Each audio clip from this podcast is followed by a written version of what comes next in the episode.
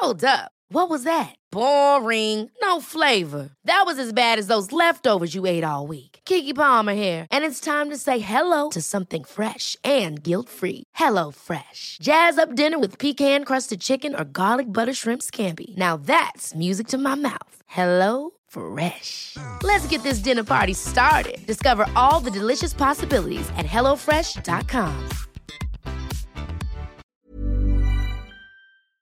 Hola, soy Hanna Fernández, profesional de la comunicación y experta en bienestar y descanso. Bienvenido a este programa semanal de podcast en el que encontrarás charlas con grandes expertos que te ayudarán a alcanzar el bienestar físico, mental y emocional. Si quieres saber un poco más sobre mí y sobre mi trabajo, visita mi web hanafernandez.es. ¿Estás listo? Vamos, yo te acompaño. Aquí comienza tu guía para vivir bien.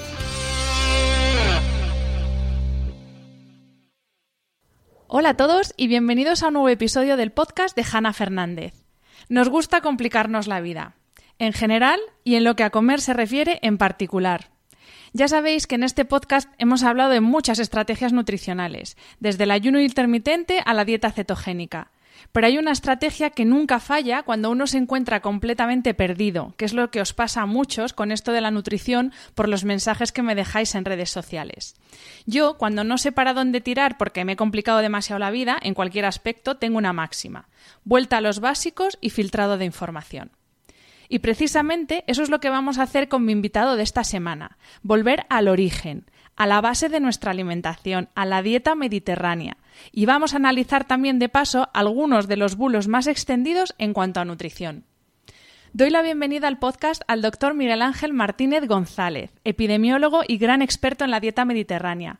Ha colaborado con el Departamento de Nutrición de Harvard y es uno de los profesionales que trabajó en el asesoramiento hecho desde esta universidad a Michelle Obama en su programa para la mejora de las políticas de salud pública y alimentación en Estados Unidos.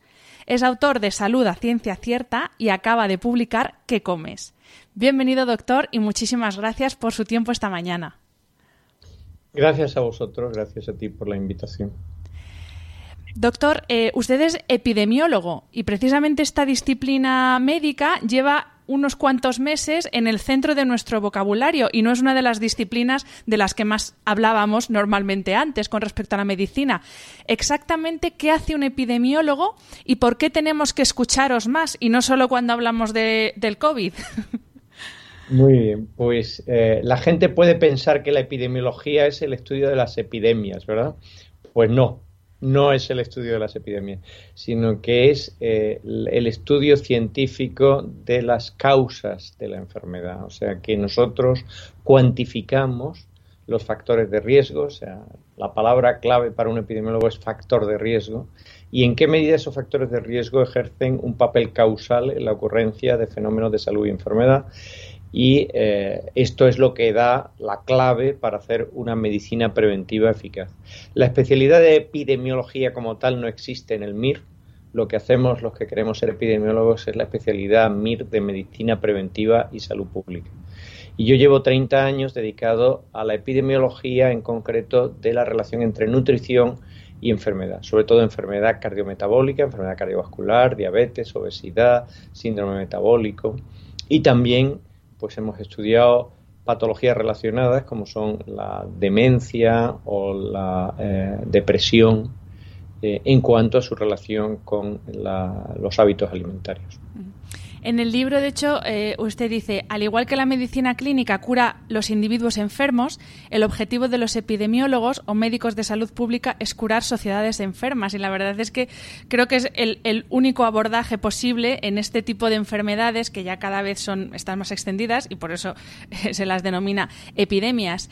Em, lamentablemente en el mundo y en España eh, padecemos una epidemia que mata más personas que la que estamos viviendo ahora mismo eh, con el coronavirus y que además supone un gasto ingente eh, a nuestras administraciones. Pero parece que la epidemia de la obesidad todavía es algo de lo que se habla con, boca pequeña, ¿no? ¿Qué datos tenemos de la obesidad en España a día de hoy, tanto en adultos como en niños, que yo creo que es lo más preocupante? Sí, Pues eh, estamos muy mal en obesidad en nuestro país. Si empezamos por el mundo, podemos decir que en el mundo hacia 1980 había menos de 100 millones de personas obesas y ahora hay unos 700 millones. Madre mía. O sea, se ha multiplicado por 7. Eh, en el mundo la obesidad está provocando 4 millones de muertes al año según el estudio más serio que se publicó en 2017, que es el de la carga global de la enfermedad. ¿Por qué mata la obesidad? No solo la obesidad, sino también el sobrepeso, el exceso de peso, incluso cuando estamos en la parte más alta de la normalidad. Es decir, que sin llegar a tener sobrepeso ya hay muertes atribuibles al exceso de peso.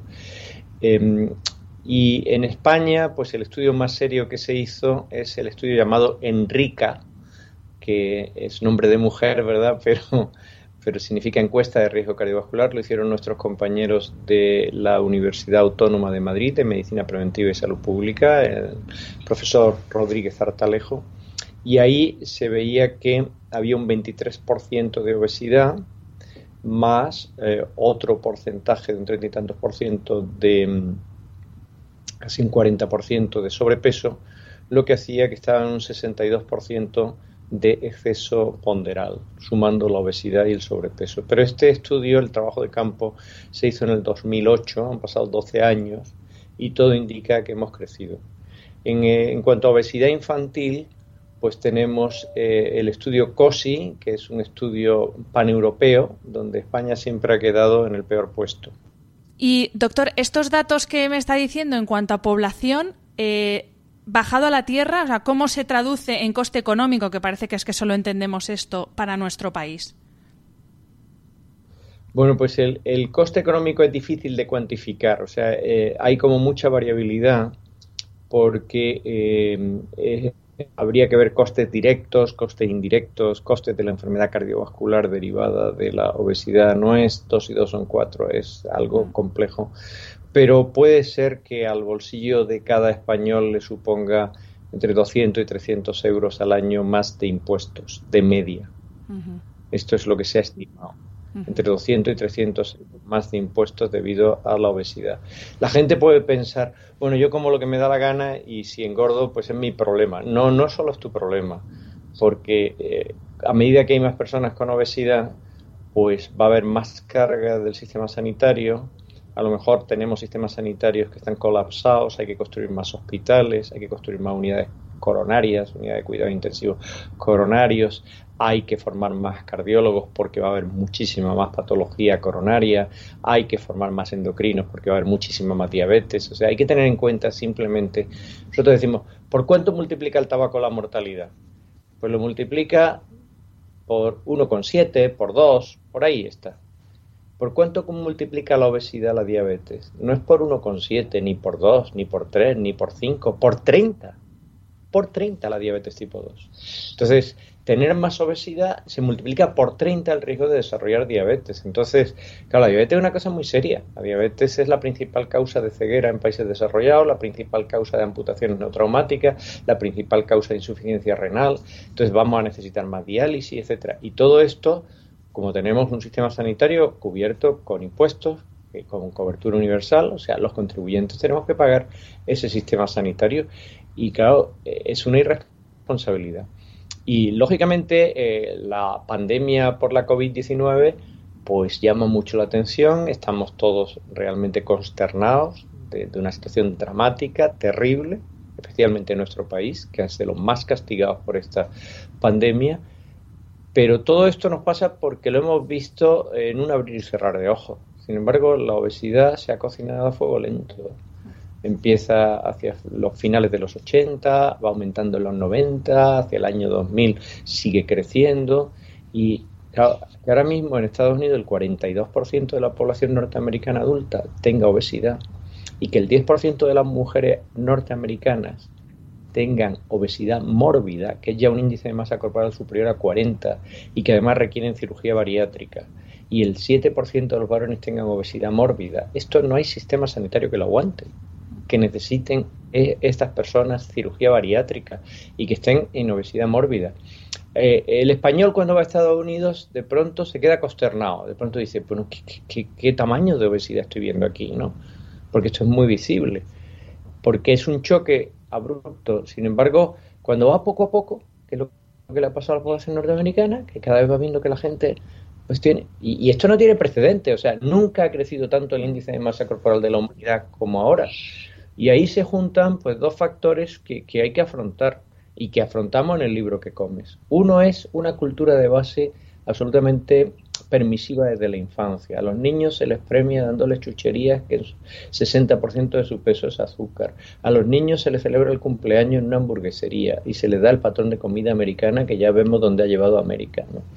Entonces hay como mucho permisivismo, como mucho hiperconsumismo, mucho hedonismo en todo esto, que es la gratificación inmediata, todo al alcance de un clic y también la comida, lo que me apetece en cada momento, sin pensar en consecuencias a largo plazo. Y sobre esa base, que hace muy vulnerable a las personas, hay ciertos sectores, esto insisto mucho, quiero puntualizarlo muy claro, son solo ciertos sectores que venden comida basura de la industria alimentaria, esos sectores de la industria alimentaria, pues han aprovechado la situación para desarrollar toda una serie de artimañas, de tácticas que han hecho que caigamos en un sobreconsumo. Entonces está desarrollar alimentos que enganchan, que están cargadísimos de azúcar, triplicar en 50 años el contenido de azúcar de nuestra alimentación. Se ha triplicado porque el azúcar barato vende, engancha a la gente hacer lobby político para que no se les impongan regulaciones, para que no haya quien entienda las etiquetas, que se escriban en letras microscópicas, que además en un papel que es transparente.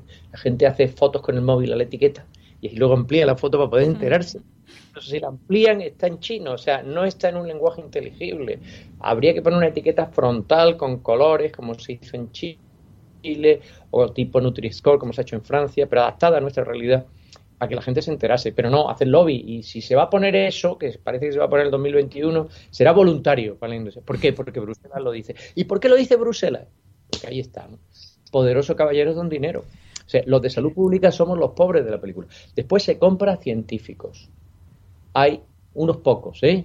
Científicos. Yo hablo sobre todo de Estados Unidos, no estoy hablando de España. Pero en Estados Unidos ha habido escándalos muy fuertes gente que de pronto empieza a hacer una crítica en manta a toda la buena epidemiología que se ha hecho sobre la nutrición.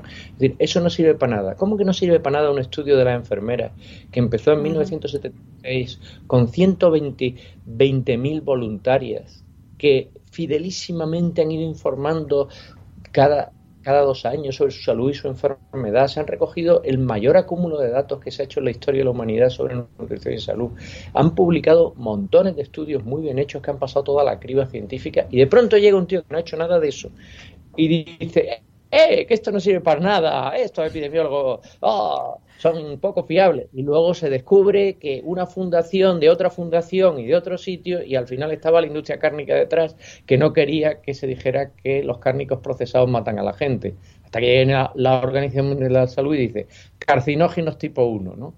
Y dice, oye, pues parece que sí, que los epidemiólogos teníamos razón, pero los epidemiólogos somos los pobres de la película. Precisamente...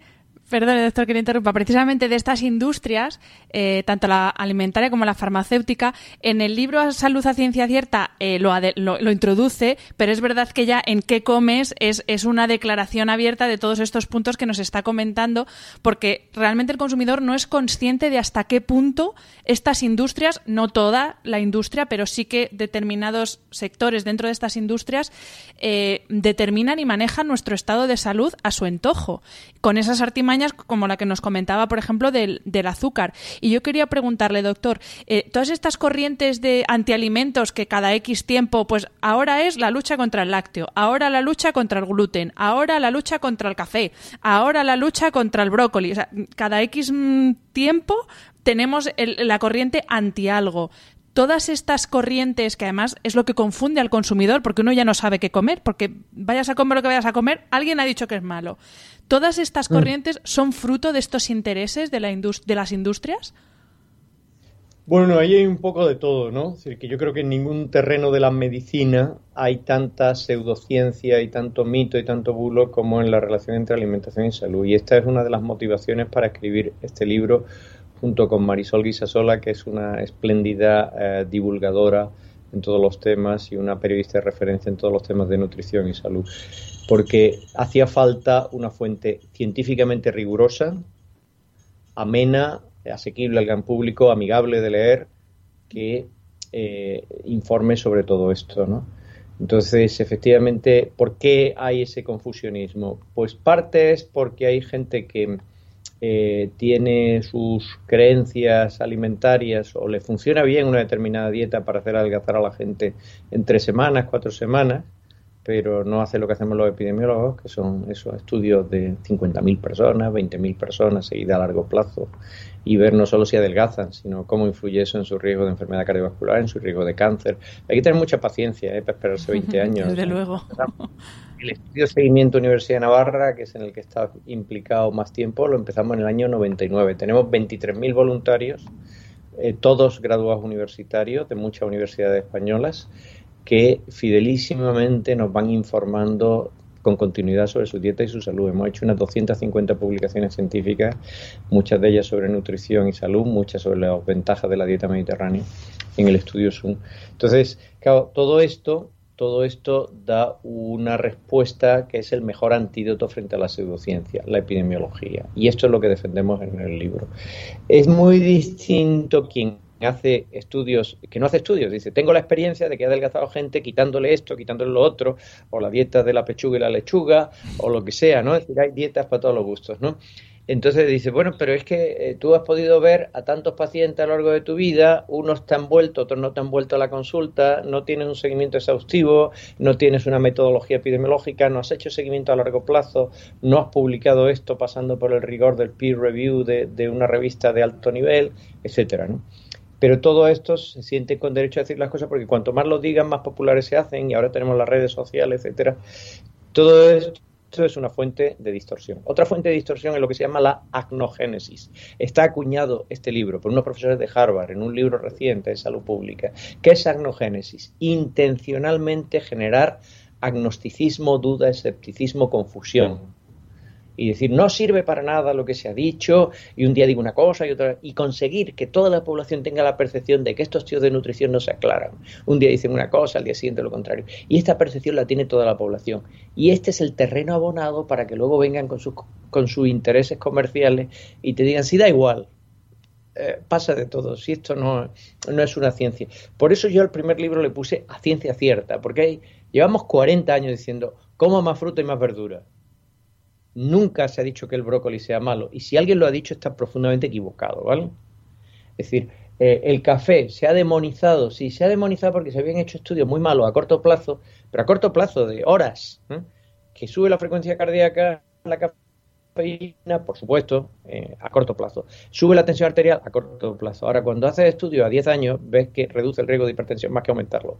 Y que eh, consumir café, no cafeína, no cafeína en bebidas energéticas de estas, que eso, eso tiene muchísima química y no se lo recomiendo a nadie. ¿eh?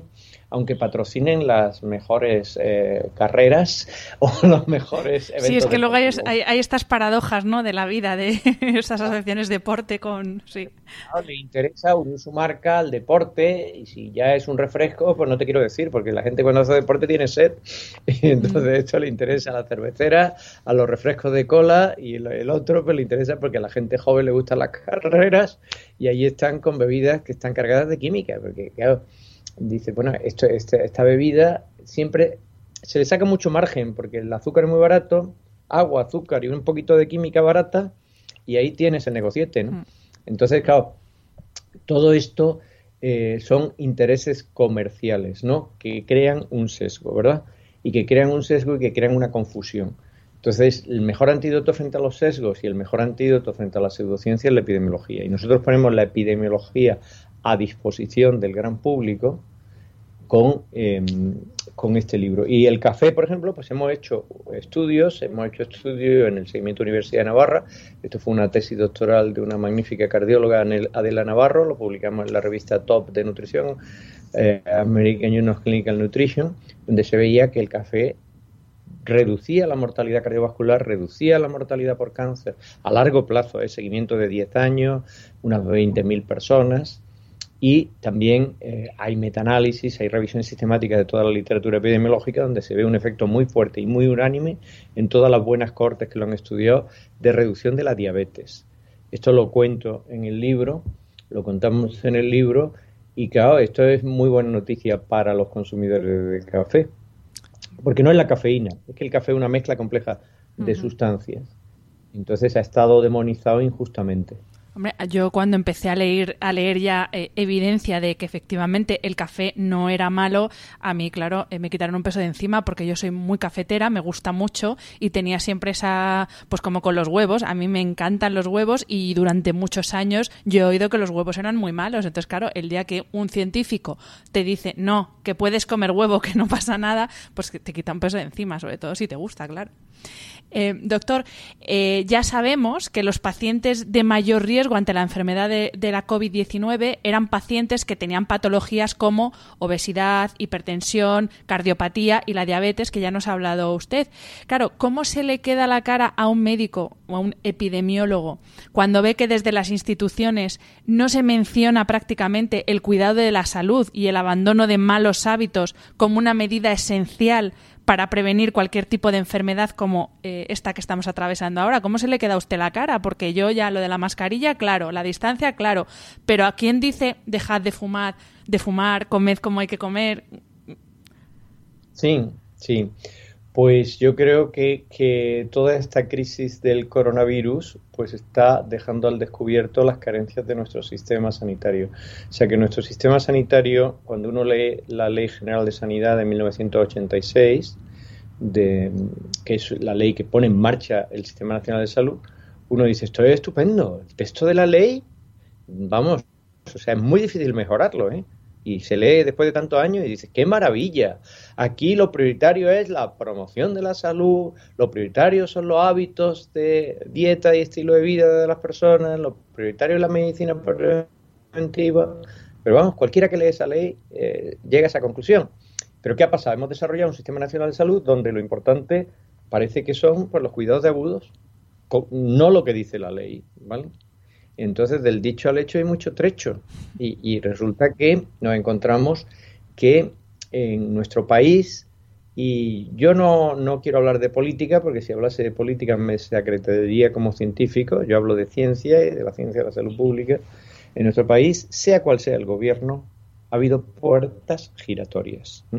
Ha habido personas que dirigían industrias eh, que vendían comida o bebida basura y que han pasado sin solución de continuidad a ocupar puestos importantes en la administración y que eran los puestos de regulación de esa industria, ¿verdad? Ha habido demasiada influencia de la industria alimentaria. Y yo pienso que mi universidad, también porque vengo de una universidad que tiene un compromiso ético muy fuerte, y yo eh, comulgo totalmente con el ideario de mi universidad y con los valores que la sustentan, pues creo que tenemos una responsabilidad de salir al paso de todo esto. Y decir, mira, estamos al margen de la política, esto no es política, tenemos que decirle a la población cómo empoderarse, cómo evitar esas muertes, porque España está en una situación realmente desastrosa frente al coronavirus. Y, por supuesto, que eh, la evidencia científica es unánime con respecto a que hay que evitar la obesidad. O sea, las personas obesas, incluso siendo jóvenes, cuando cogen la, la infección por coronavirus evoluciona mucho peor. Y esto está en una serie y en otra y en otra, en estudios muy rigurosos, en estudios con millones de personas hechos en el Reino Unido. Y se ve muy claro, además, un efecto dosis respuesta. O sea, cuanta más adiposidad hay, cuanto más exceso de peso, peor va a ser el pronóstico. Y hay que decírselo claro y fuerte a la población. Y esto es un compromiso ético que yo tengo como catedrático de salud pública. Y no me puedo callar. Yo en el libro, en el prólogo, digo, no puedo no hablar ¿Por qué? Porque si no, yo no sería ético. O sea, hay errores de omisión. O sea, que el silencio a veces puede ser muy agresivo. Es decir, ¿cómo guarda silencio frente a esto? ¿no? Es decir, cuando se están haciendo barbaridades y, y, como dices, pues no se está dando la información relevante a la población. Por supuesto que hay cada vez más líneas de evidencia, no hay ninguna duda de que una ingesta suficiente de vitamina D reduce infecciones virales que son prima hermana del coronavirus. Esto ya se coleccionó toda esa información del mejor nivel antes de, la época de coronavirus. Y ahora, pues no hay estudios experimentales, pero sí observacionales.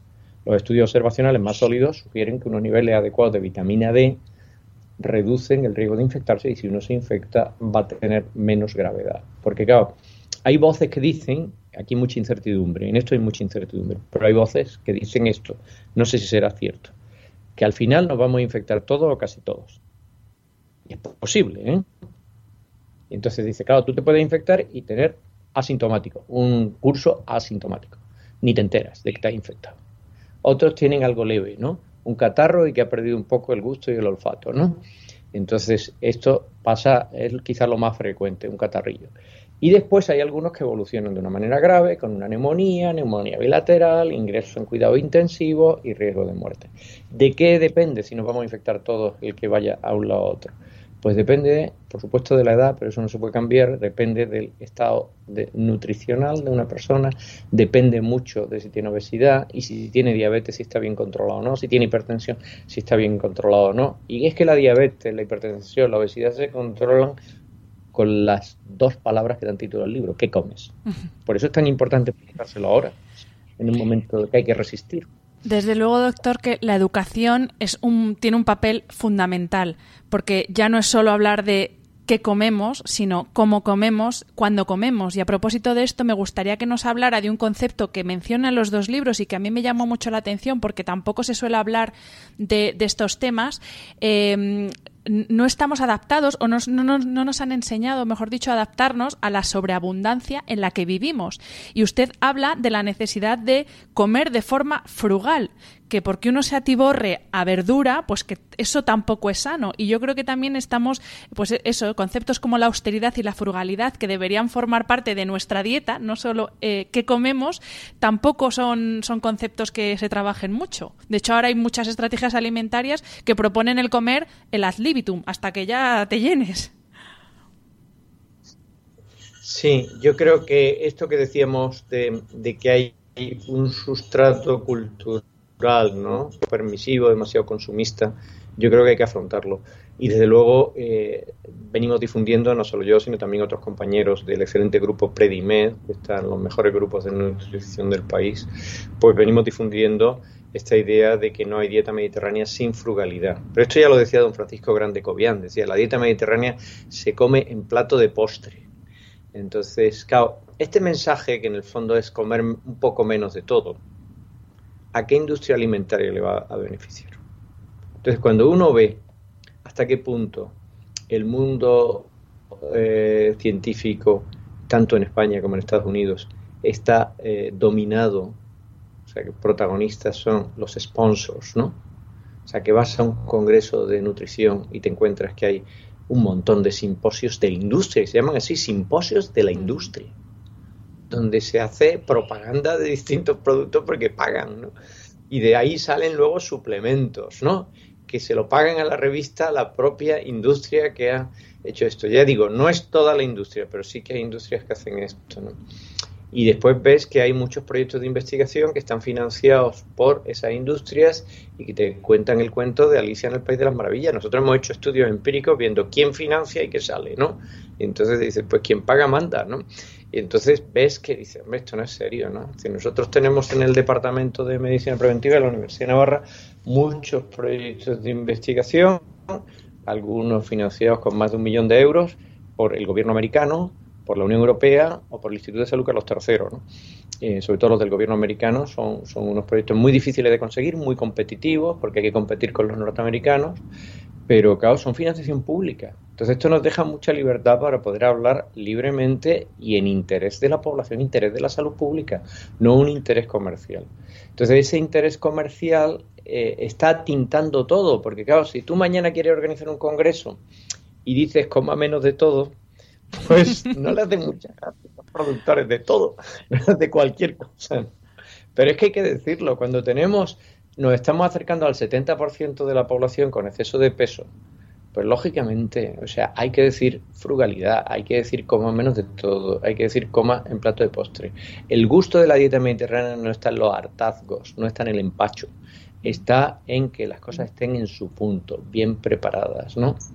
En que, en que estén bien alineadas, en que la ensalada sea creativa y sea realmente mediterránea. O sea, es que esto está muy bueno, pero no es el inmenso chuletón, no es la inmensa barbacoa que la gente se pone en Estados Unidos y repite y repite la barbacoa y aquello no se acaba nunca, ¿no?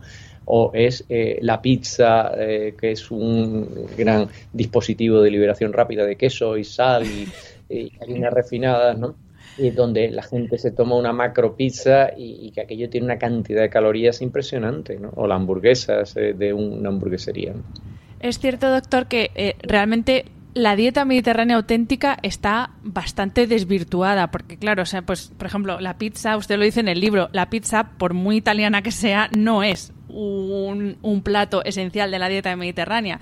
Así que me gustaría que volviéramos un poco a, la base, al origen, como decía en la introducción, y nos explique cómo es una dieta mediterránea auténtica, que además año tras año, cuando se hacen estos rankings de las mejores dietas de todas las que existen en el mundo, siempre está la primera. Y nosotros, no sé por qué, pues tenemos como este rechazo a, la dieta mediterránea o le empezamos a meter cosas, pues eso, tipo la pizza, pensando que porque es cereal con tomate, con queso, eh, es ya un, alimento súper. ¿Cómo es una dieta mediterránea auténtica? La dieta mediterránea es menos carne. No significa ser vegetariano, significa reservar las carnes, especialmente las carnes rojas y procesadas, las carnes rojas para una o dos semanas, las carnes procesadas, que son hamburguesas, salchichas, estos embutidos tipo mortadelas, eh, chopet, eh, jamón cocido, todo este tipo de que no se sabe muy bien de qué están hechos, ¿verdad? Pues todo eso eh, más bien casi nunca, ¿no? Reducir pasteles, dulces, bollería industrial, reducir bebidas azucaradas. También esos llamados zumos de fruta que en el fondo son agua, azúcar y química y que no tienen casi nada de zumo de fruta, ¿verdad? No son zumos de frutas naturales. Entonces ahora vamos a lo que sí es la dieta mediterránea. Tres piezas de fruta al día.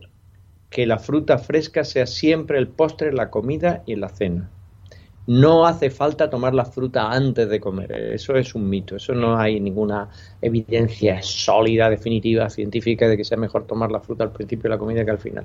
La dieta mediterránea siempre ha sido el postre. Después, verduras, tomar dos raciones al día, una de ellas en ensalada, verduras y hortalizas, ¿verdad? Una ración de ensalada y otra de verduras preparadas, cocinadas.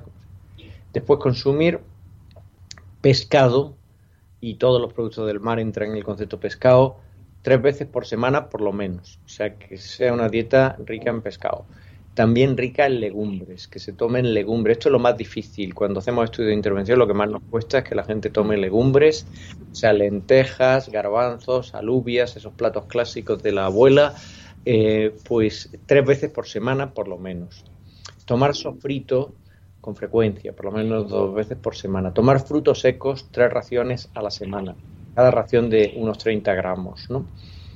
Y consumir aceite de oliva virgen extra para todos los usos culinarios, también para freír, virgen extra. La gente dice que es más caro, dice, tampoco es para tanto, o sea, estamos hablando de un consumo de unas cuatro cucharadas soperas al día, o sea, que esto es lo que recomendábamos en Predimed. Después sustituir las carnes rojas y procesadas por carne de, blanca, que es la carne de ave o de conejo. Y, después pues reducir todos esos postres dulces, de helados, de, pasteles, etcétera.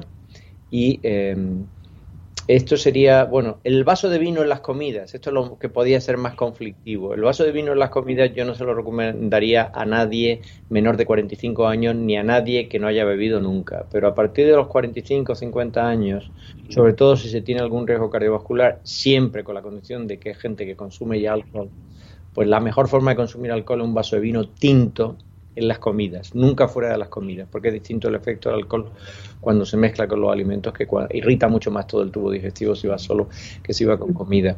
Y además el vino tinto tiene más polifenoles que otro tipo de bebidas alcohólicas. Y, y, además tiene que ser no pasarse y no concentrarlo en el fin de semana tipo botellón. O sea, el patrón de consumo de alcohol mediterráneo, ya digo, en personas mayores de 45 o 50 años, sí que demuestra mayores beneficios que ser abstemio. Esto es así, esto lo encontramos una vez y otra en los mejores estudios epidemiológicos. Sin embargo, en la gente joven esto no hace ningún beneficio, porque las principales causas de mortalidad en la gente joven en nuestro país, desgraciadamente, son los suicidios, los accidentes de tráfico, el cáncer de mama en la mujer. Y para todo eso, el consumo de alcohol debe ser cero, porque incluso poco consumo de alcohol ya aumenta el riesgo de depresión y suicidio, de accidentes de tráfico, de cáncer de mama.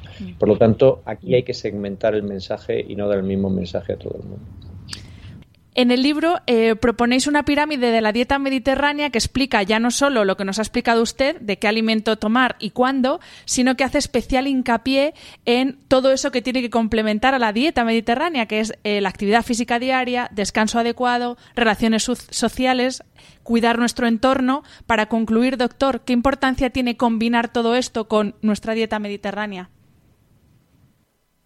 Pues la palabra dieta en griego significa no solo alimentación, sino todo el conjunto del estilo de vida. O sea que se incorpora, por supuesto, una vida físicamente activa, la convivialidad, el comer en familia, no estar ahí en la comida mirando el móvil, mirando pantallas, o sea, comer en familia y tener ese soporte, ese apoyo social, eso es fundamental, el tener un tiempo de descanso. Estamos viendo en estudios empíricos cómo esa combinación de factores que va más allá de la dieta, que es todo el estilo de vida, le llamamos MedLife, eh, estilo de vida mediterráneo.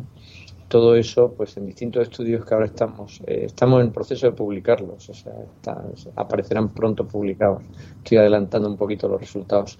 Pues tienen un efecto realmente impresionante uno de nuestros postdocs que tuvimos aquí en el departamento, que ahora trabaja en Málaga, Ismael Álvarez, realizó un trabajo realmente muy bueno con la cohorte de seguimiento Universidad de Navarra en el European Journal of Preventive Cardiology, donde se veía que la combinación de estar en ese tercio del estudio que tenía mayor actividad física y al mismo tiempo en el tercio que seguía mejor la dieta mediterránea, eso reducía a un 33%, o sea, más de un 67% de reducción del riesgo de eh, mortalidad prematura por causa cardiovascular. O sea, era un efecto potenciador. O sea, se da una sinergia entre los distintos aspectos del estilo de vida.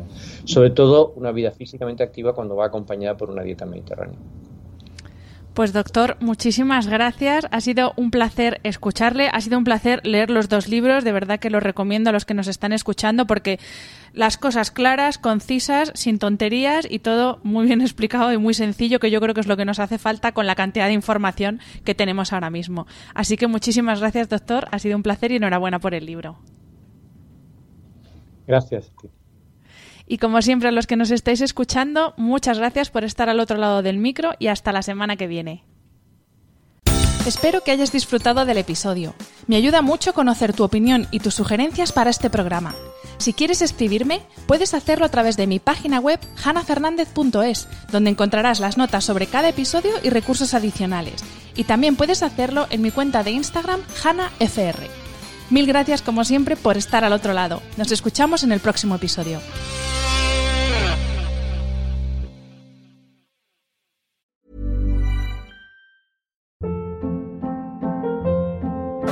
Hold up. What was that? Boring. No flavor. That was as bad as those leftovers you ate all week. Kiki Palmer here, and it's time to say hello to something fresh and guilt-free. Hello Fresh. Jazz up dinner with pecan-crusted chicken or garlic butter shrimp scampi. Now that's music to my mouth. Hello Fresh. Let's get this dinner party started. Discover all the delicious possibilities at hellofresh.com.